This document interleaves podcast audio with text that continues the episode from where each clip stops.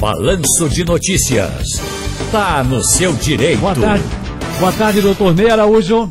Boa tarde, Ciro Bezerra. Boa tarde para todos os ouvintes da nossa Rádio Jornal. Vamos trabalhar? Eu recebo o BPC Loas e quero saber se posso trabalhar.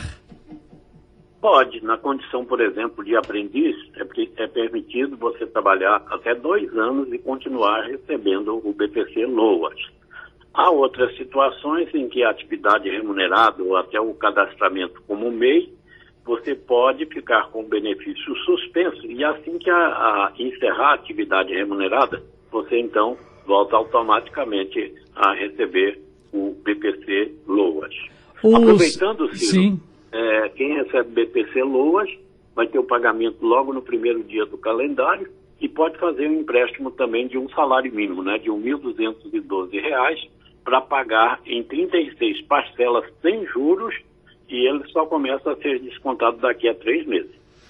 E o seguro-desemprego será de sete parcelas, é?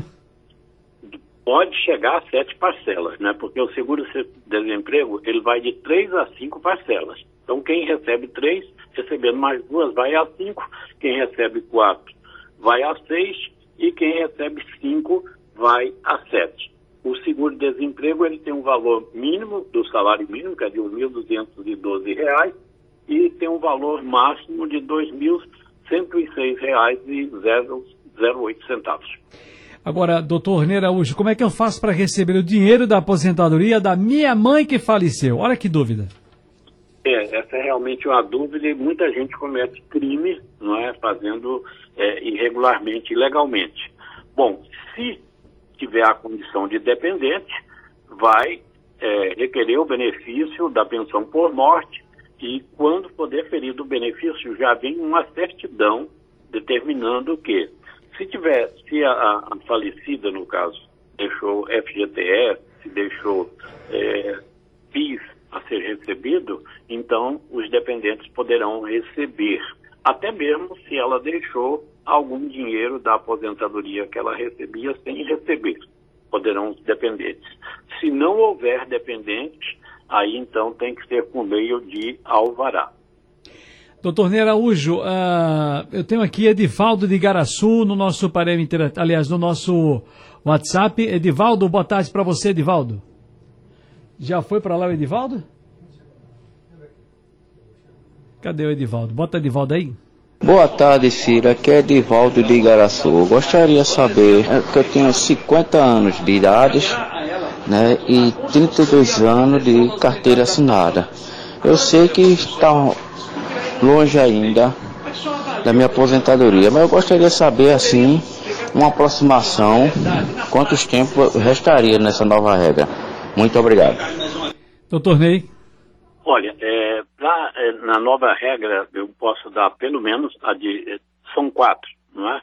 Mas vamos lembrar aqui de uma.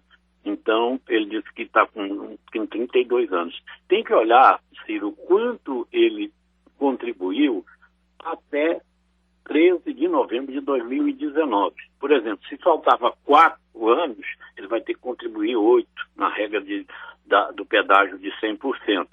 Mas existe também as regras de, de pontos, tá, de, da soma da idade com tempo de contribuição.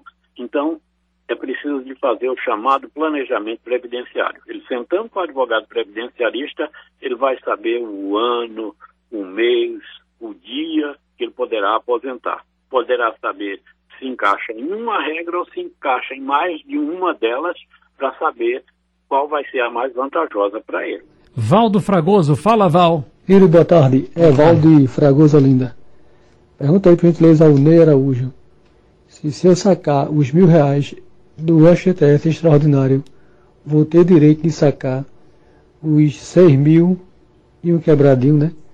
Do FGTS de calamidade? Doutor Ney. Olha, Ciro, não há impedimento nenhum. Não é?